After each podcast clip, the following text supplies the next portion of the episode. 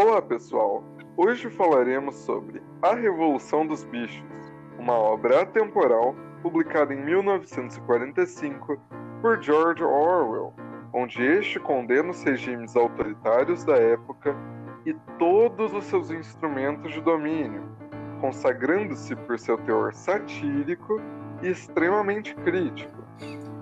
A história se passa em uma fazenda onde os animais se veem cansados da exploração humana.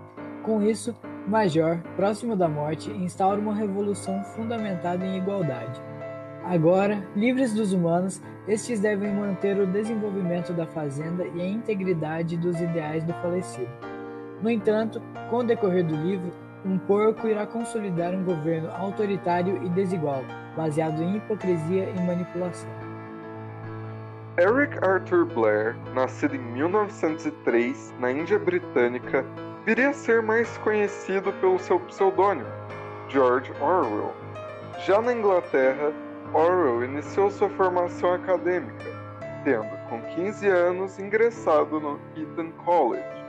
Ao longo de sua vida, foi militar, escritor, jornalista e até mesmo brigadista, lutando pelo Partido Operário de Unificação Marxista na Espanha.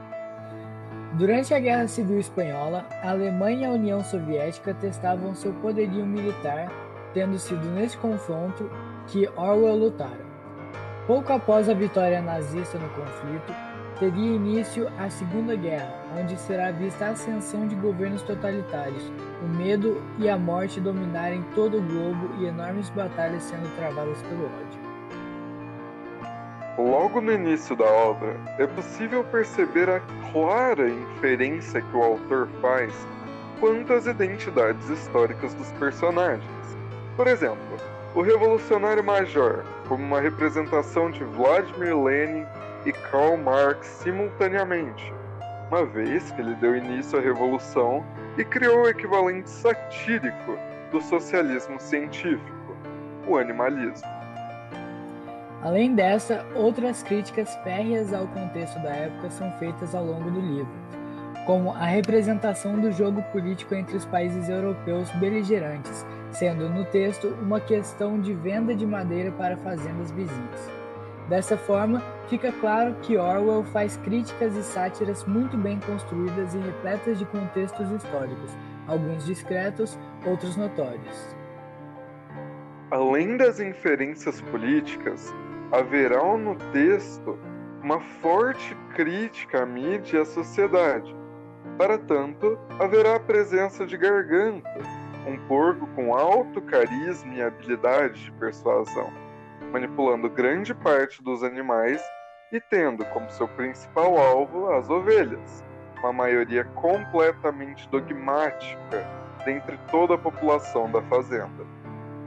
Em várias passagens da obra, Orwell ironiza com as ferramentas de controle que os porcos utilizam e a forma que Garganta, como inferência à mídia, age para manipular os animais e desvirtuar o animalismo de forma gradual e discreta.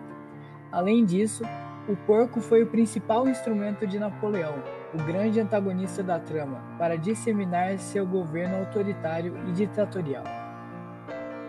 Em virtude do que foi mencionado, Fica evidente que, mesmo sendo uma obra de imenso contexto político e histórico, até mesmo uma pessoa com pouco estudo poderia lê-la e compreender sua ideia principal, uma vez que o autor utiliza de uma metáfora simples para transmiti-la.